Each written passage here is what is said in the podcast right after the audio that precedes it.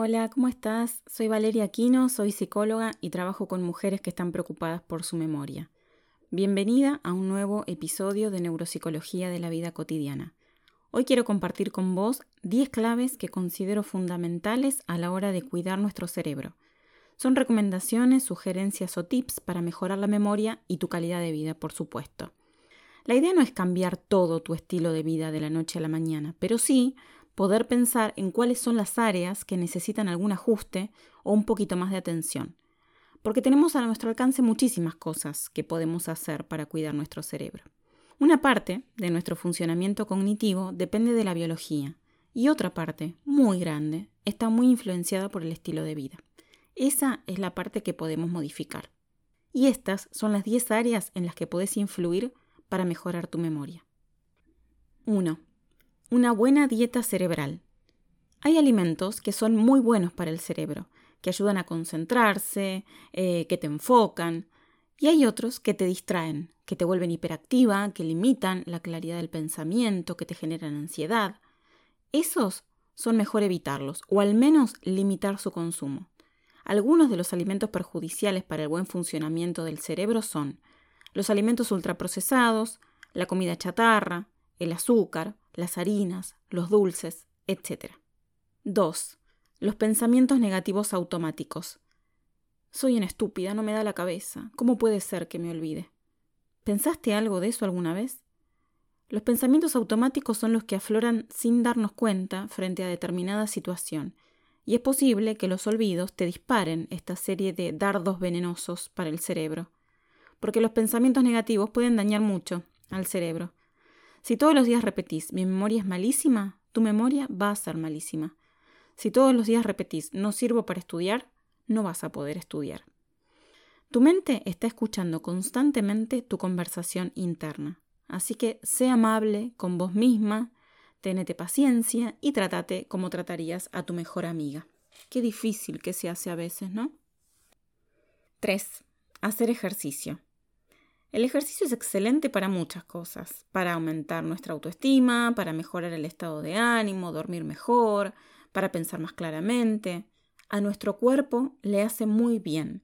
Y además, acordate que lo que es bueno para el corazón es bueno para tu cerebro. El ejercicio hace que el corazón funcione mejor, que la sangre fluya y que llegue el oxígeno al cerebro de la manera adecuada para que funcione bien. Así que mi tercera sugerencia es que hagas ejercicio. Si haces, buenísimo, te felicito porque a veces cuesta un montón. Y si no haces, no pretendas arrancar corriendo un maratón. Empieza hoy, mañana, dando una vuelta manzana, al día siguiente dos, y así vas sumando. Lo importante, me parece, es encontrar una actividad que disfrute, así no se te hace tan pesado. 4. Nutrientes cerebrales. Hay ciertos nutrientes cerebrales que benefician mucho a la memoria, entre otros la vitamina D, la que obtenemos cuando salimos a dar un paseo bajo el sol. Es necesario que charles con tu médico, hacerte análisis y saber cómo está tu vitamina D, porque muchas veces es necesario suplementarla. Lo mismo sucede con la vitamina B12, otra vitamina fundamental para el buen funcionamiento del cerebro. Si hay déficit es, es probable que haya fallas cognitivas, de ahí la importancia de los análisis de sangre. Charla con tu médico para chequear cómo están tus nutrientes cerebrales. 5. Rodéate de gente positiva. Hay que elegir bien las personas con las que pasamos tiempo. Te habrás dado cuenta que cuando estás con gente positiva te sentís fortalecida y energizada, mientras que el pasar tiempo con gente negativa o pesimista hace que tu energía se vaya por el suelo. Nuestro tiempo es lo más valioso que tenemos. Así que intentemos pasarlo con gente que nos haga bien, con gente que nos aliente, que nos acompañe en las buenas y no solamente en las malas, que nos desafíen, que nos hagan crecer y evolucionar. 6. Un ambiente limpio. Si la casa es un desorden, nuestro interior es un desorden. A medida que limpiamos y ordenamos afuera, también lo vamos haciendo con nuestro interior.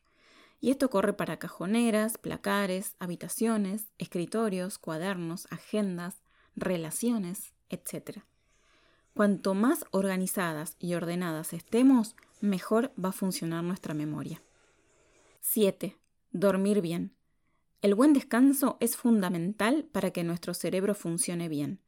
Cuando dormimos guardamos nuestros recuerdos en la memoria a largo plazo, aparte de reponer energías y prepararnos para la próxima jornada. Te invito a escuchar el episodio dedicado al tema para tener más información sobre la importancia del sueño en la salud cerebral. 8. Protección cerebral. Básico de los básicos.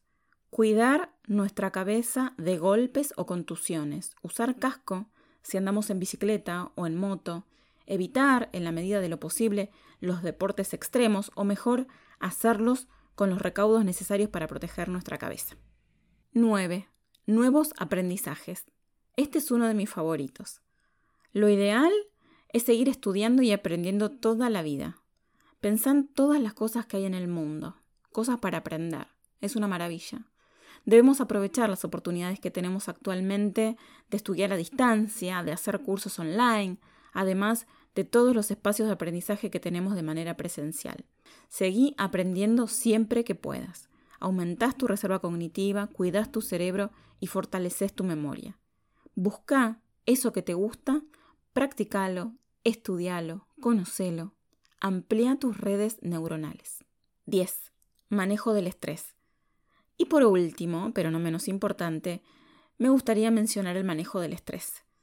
Cuando estás estresada, eh, lo sabrás, la cabeza no funciona bien y te olvidas de las cosas todo el tiempo. Cuidado con el estrés, porque puede ser muy nocivo para el cerebro y dejar secuelas graves e irreversibles. Te invito a parar un poco y pensar en tus necesidades.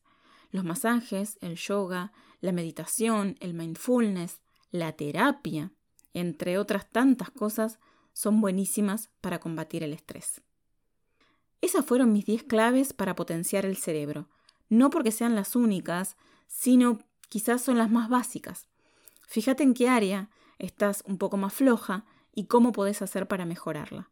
Y acordate que un pequeño cambio sostenido en el tiempo puede hacer una gran diferencia. Muchas gracias por acompañarme.